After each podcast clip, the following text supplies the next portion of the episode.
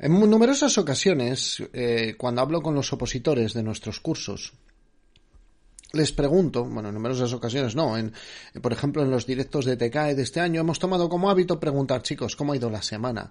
¿Cuántas horas habéis estudiado? ¿Cuánto tiempo habéis dedicado cada sesión de estudio a prepararos, no? ¿Cómo, cómo ha ido la cosa? Bueno, pues mmm, sorprendentemente muchas veces me encuentro con que hay como una especie de, de, de dificultad, de, de salto, ¿no? Mm, para lograr lo que se ha planificado y cuando pregunto, a ver, ¿qué te has planificado esta semana? Esa es la respuesta. Y entonces yo me planteo, bueno, a ver, a ver si lo mismo, ese va a ser el problema. El problema es que no nos sentamos a planificar y no nos sentamos a planificar adecuadamente. Y ese va a ser el contenido del episodio de hoy. Así que vamos con ello.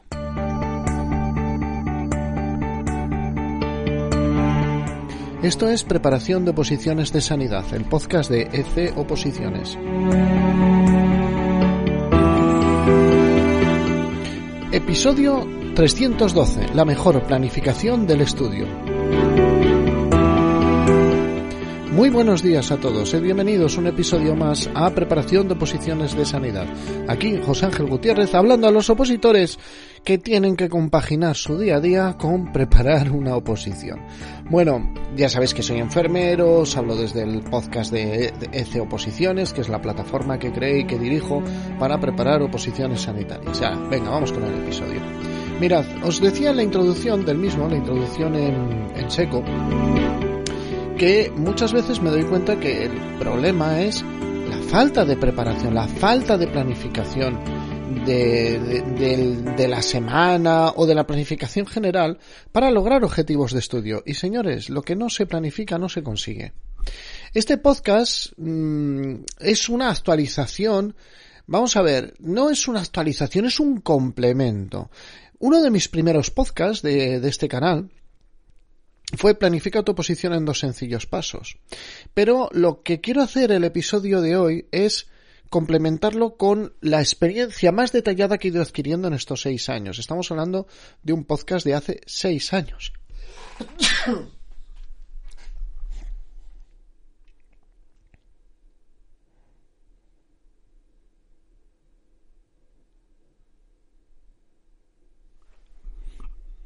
Estamos hablando de un podcast de hace seis años. Entonces, en este, en este podcast, claro, claro que han cambiado cosas. No, no voy a desdecir nada de lo, creo, creo, de lo que dije en ese episodio, simplemente quiero completarlo. Y lo que quiero es tratar la ciencia de ponernos objetivos, de cumplir los objetivos y los hábitos que nos van a ayudar a lograrlo. De esta forma, yo os, os, recomendaría, y es ya la, con lo que abrimos el tema de hoy, es que planificar es la primera parte de un ciclo continuo que yo lo llamaría planificar, cumplir, evaluar y ajustar. Este ciclo es el ciclo que yo os propongo para lograr eh, conseguir los objetivos que os vais a proponer. Es un ciclo tremendamente sencillo. Mirad, el primer hecho es planificar. Yo tengo muchas veces la sensación de que las personas, bueno, van dejando su, su día, se van poniendo, se van tal, ¿no? Pero tú has planificado, no voy a entrar mucho en esa planificación porque creo que lo que dije en aquel episodio de planificar tu oposición en dos sencillos pasos, sigo pensando lo mismo y creo que es exactamente igual de válido que tú tienes que saber eh, cuántas mm, páginas tienes que tratar por semana, por día, por mes, eh, cuántos temas tienes que ir avanzando. Hemos hablado de planificación en modo crisis, en modo guerra total. Hemos hablado muchas formas de planificar y os remito a esos episodios. Pero lo que voy a hablar ahora es de esa semana y decir, bueno, vamos a ver, ¿os habéis planteado en escribir los objetivos de la semana en papel? Porque solo el hecho de escribir de verdad los objetivos realistas de lo que vamos a hacer durante la semana es ya un triunfo. ¿Sabíais que este simple gesto puede mejorar hasta en un 80% las posibilidades de que logréis cumplir vuestros objetivos? En todo proceso de esta vida, en cualquier empresa que queramos acometer, es necesario planificar. Y esto obliga como mínimo a escribir los objetivos que uno desea en un papel o las tareas a lograr. Se ha demostrado, se ha demostrado, esto es alucinante, que aquellas personas que tenían por costumbre escribir sus objetivos tenían mayor probabilidad de lograrlos. Incluso estamos hablando de objetivos a 20 años vista, 30 años vista. Se ha comprobado con estudiantes de instituto en, en Estados Unidos, aquellos que dejan plasmados sus objetivos por escrito y aquellos que no. Y los que los dejan plasmados de esto es lo que quiero dentro de 20 años, podían lograrlo o no pero un porcentaje de hasta un 80% lo lograba. En cambio, en el grupo que no escribían los objetivos, solo un 2% lograba mm, objetivos que tenían planteados mentalmente. El simple hecho de hacerlos mm, hacerlos eh, tangibles, no etéreos, el, darles eh, una corporeidad anotándolos en un papel, ya ha demostrado que es suficiente. Claro, esta es la etapa de planificación ¿eh? Que, todos vamos a hacer. Todos, ah, bueno, yo creo que ya hay mucha gente que no lo hace, pero si esto lo hacemos, tenemos que tener en cuenta algo muy importante. Debes de tener en cuenta que la planificación siempre es necesaria y errónea. Y tú dirás, errónea, estoy cometiendo un error. Mm, sí y no. Es necesaria porque no se va a lograr nada sin que lo planifiquemos.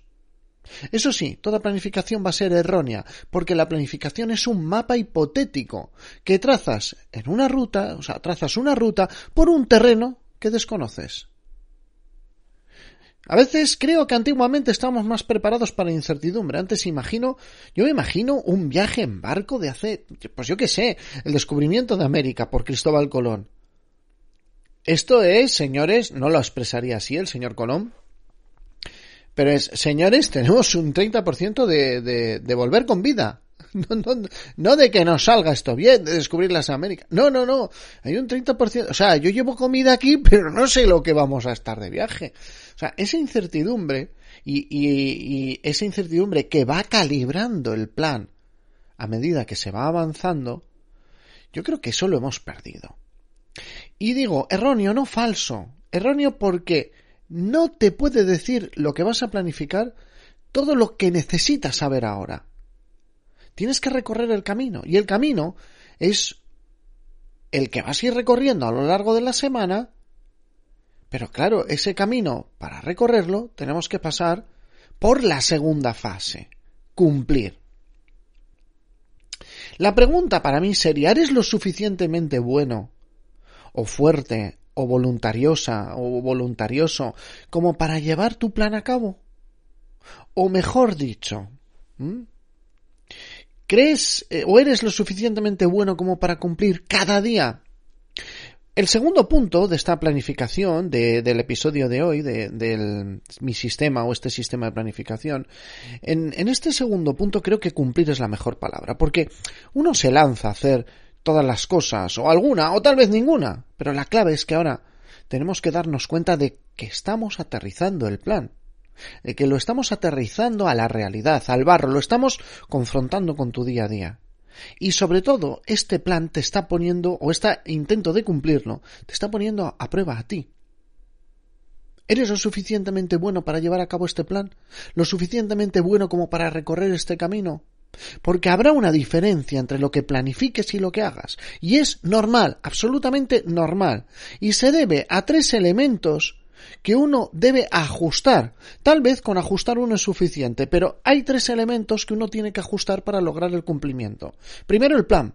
Puede que el plan sea incorrecto. Yo he escrito en mi plan, esta semana voy a iniciar mi cambio de vida para ponerme en forma. Voy a empezar a ir al gimnasio cuatro horas todos los días tienes cuatro horas todos los días. Entonces el plan es incorrecto. Esto lo acabamos de expresar en episodios anteriores de este podcast. Esta semana me encierro todas las tardes siete horas en la biblioteca, pero has tenido más de 20 minutos para leer unos apuntes. No, entonces ¿de dónde vas a sacar siete horas de lunes a viernes? Entonces tu plan, al intentar chocarlo con la realidad, no lo, no lo cumples porque el plan está sobredimensionado, es totalmente ilusorio. Ese es uno de los elementos. Otro de, los elementos, valga redundancia, son las influencias o elementos externos.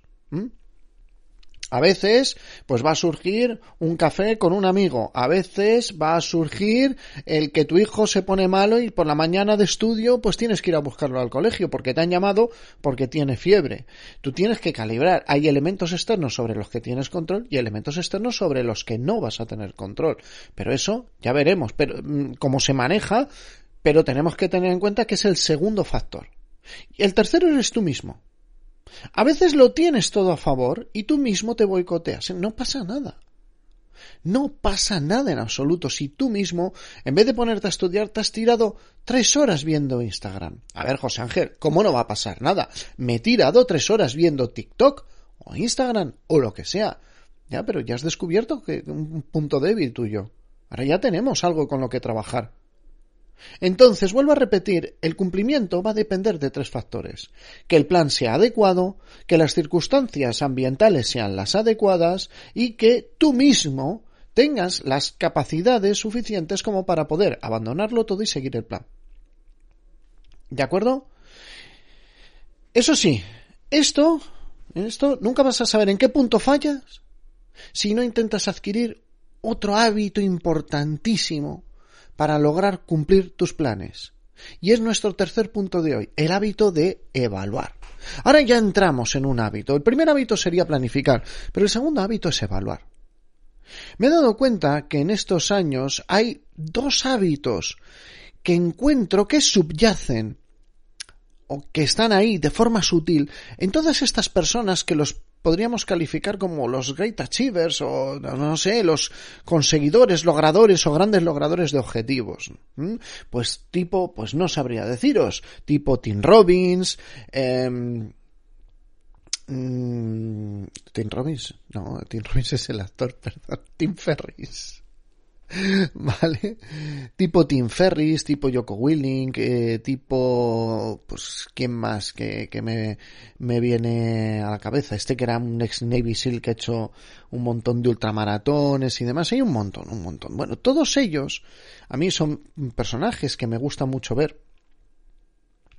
Y, y, mm, he encontrado que cuando les entrevistan, que cuando hablan de sus vidas, de sus trayectorias, todos ellos tienen algo en común y es el, el, el, bueno, tienen dos hábitos importantes, ¿no?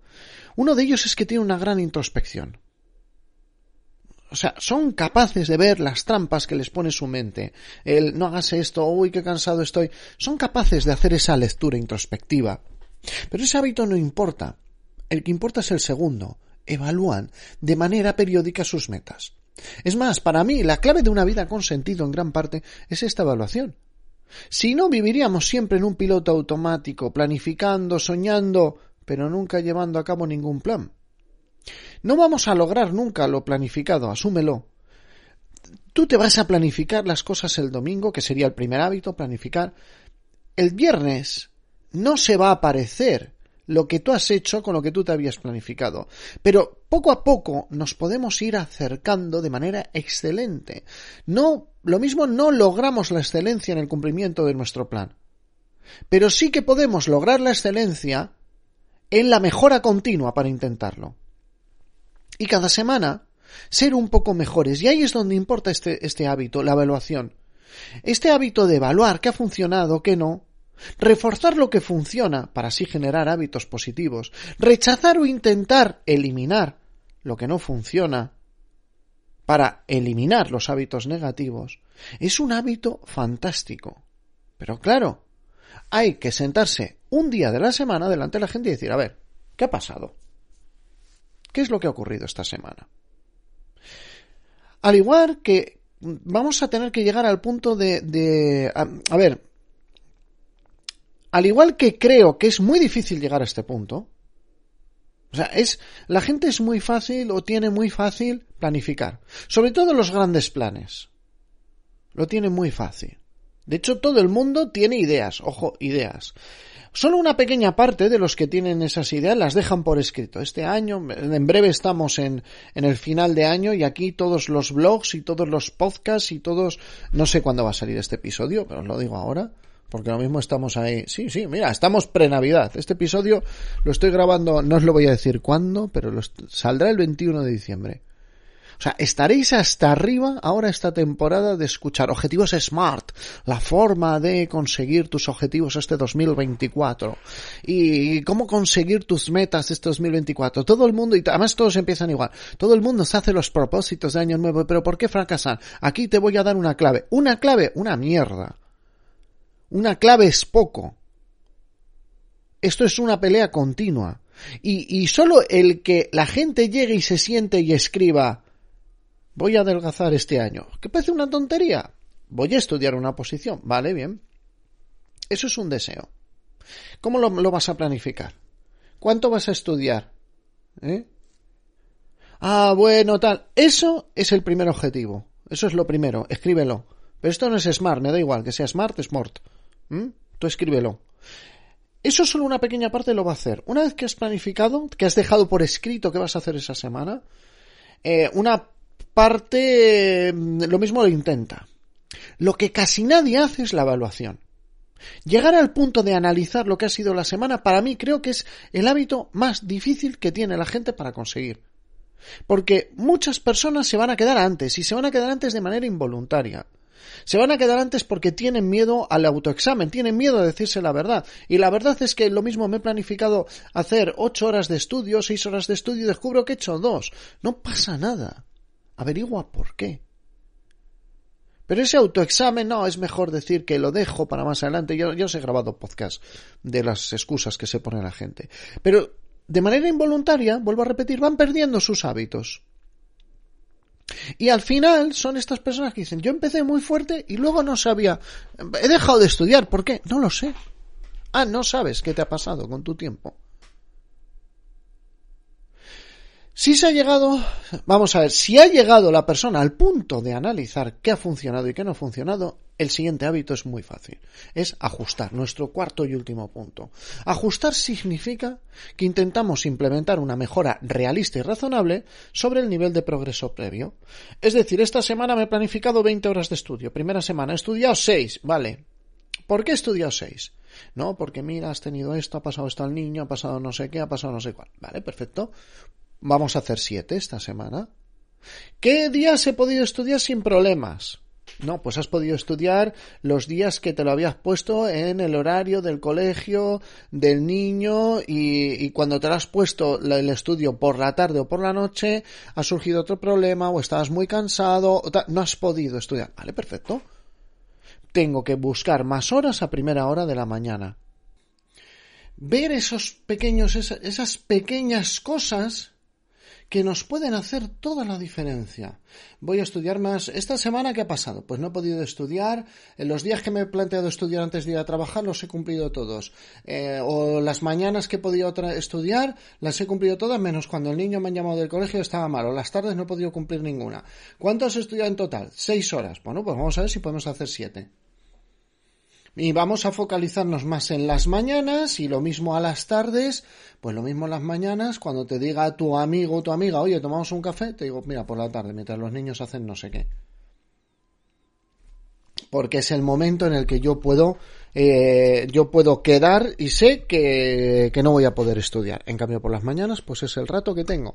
Oye, ¿te has plantado 20 horas? Pues lo mismo el, el estudio más razonable eran 8 horas Oye, es que no logro pasar de ocho horas. Perfecto, ocho horas todas las semanas. Maravilloso. Este, este poquito, ese poquito margen de mejora, aunque no lo parezca, es muchísimo. De hecho, yo personalmente, y esto os voy a confesar, esto se lo he explicado hasta a mis hijas como, como forma de concebir la vida. Ese poquito marca una diferencia que en el día a día es imperceptible. Pero con el paso del tiempo se acaba convirtiendo en un abismo.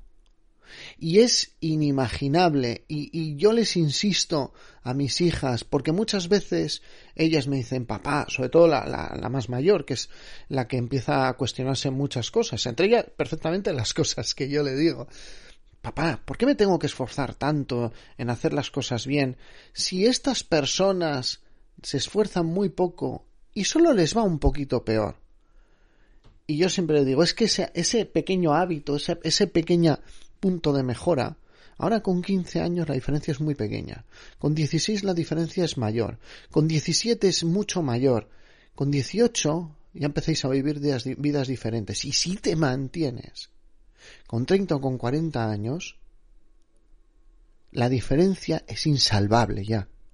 Ya no, no hay nada que pueda hacer la otra persona para conseguir caminar el mismo camino que, has recorrido tú. Y eso solo se consigue intentando mejorar un poquito toda la semana. Os prometo, os prometo. Para aquellos que sois más más doctos en temas de calidad, especialmente calidad sanitaria, que yo he empezado a escribir esto, os lo juro, ¿eh? Lo he empezado a escribir sobre las reflexiones de mi vida personal. Y he acabado dándome cuenta que he hecho el ciclo de la mejora continua de Plan Duche Canact. Exactamente el mismo, pero con otras palabras. ¿eh? No le he querido copiar, no le he querido plagiar, pero cuando he acabado he dicho, oh, mierda, me ha quedado exactamente igual. Y en la esencia es esa. La esencia del episodio es que vosotros tenéis que lograr cumplir los objetivos. Tenéis que lograr eh, conseguir el, lo que os estéis planificando de estudio, pero solo lo vais a lograr si primero lo escribís y os pegáis día a día para lograr el objetivo de cada día. Después analizáis qué ha ido bien, qué ha ido mal y ajustáis y volvéis otra vez. Vuelvo a planificar, vuelvo a hacer. Entonces, claro, esto ya como hábito, o sea, hay un hábito que es coger y se hace todo junto. Voy a planificar la semana. No, no, espera. Vas a analizar tu semana. Después vas a ajustar y después vas a planificar la siguiente. Y se hace todo en el mismo hábito. Son 40 minutos. Un ratito el domingo no hace falta, oye, que es que el domingo no tengo un rato de estar solo. De verdad, de verdad no tienes un rato de estar solo. ¿Eh? Es que los niños, mi mujer, mi marido, tal, de verdad, no, no tienes un rato. No has... Te cojo el móvil. ¿Mm? Cogemos tu móvil el domingo. A ver si te tiras un rato whatsappeando tonterías, mirando TikTok. Mirando. A ver si me explico. Yo y, ojo, yo miro Instagram, mm, lo miro y más esta temporada cuando estoy grabando este episodio porque estamos metiéndole mucho cambio al contenido que subimos, estamos apretando para ganar seguidores y lo miro por, por ver cómo va. Porque claro, estamos invirtiendo dinero en cierta cantidad de publicidad, etcétera. Entonces yo quiero saber si voy bien o si voy mal. Pero mmm, si de verdad, o sea, uno de los objetivos míos para ahora que va a empezar el 2024 es conseguir, no que no quitaros, o sea, seguid viendo TikTok, seguid viendo Instagram, seguid whatsappeando, pero hacedlo un poquito menos y cambiarlo por estudio. Y puede que mejore muchísimo vuestro rendimiento y puede que mejore muchísimo vuestra vida. Bueno, lo dicho, me ha alargado, no sé cuánto será porque tengo que dar unos cortes en este episodio, pero al final el que llegue aquí se va a morir de la risa. O no sé si se morirá de la risa, pero qué narices. Lo voy a titular esto como lograr tus objetivos en el 2024. que venga, ala, con todos juntos. Vamos a hacer el mismo contenido de, de planteate estudiar inglés, yo te explico cómo lograrlo y no me sponsoriza nadie. Bueno, dicho esto, muchísimas gracias por vuestra atención. Recordad que si le dais una valoración de 5 estrellas en Apple Podcast, un me gusta en iVoox, corazoncito en Spotify, vais a conseguir que cuando vosotros tengáis la plaza, otros opositores que no logren cumplir sus objetivos semanales puedan escuchar este episodio y los podamos ayudar. Nos escuchamos en el siguiente episodio y os agradezco enormemente el tiempo que habéis dedicado a escucharlo.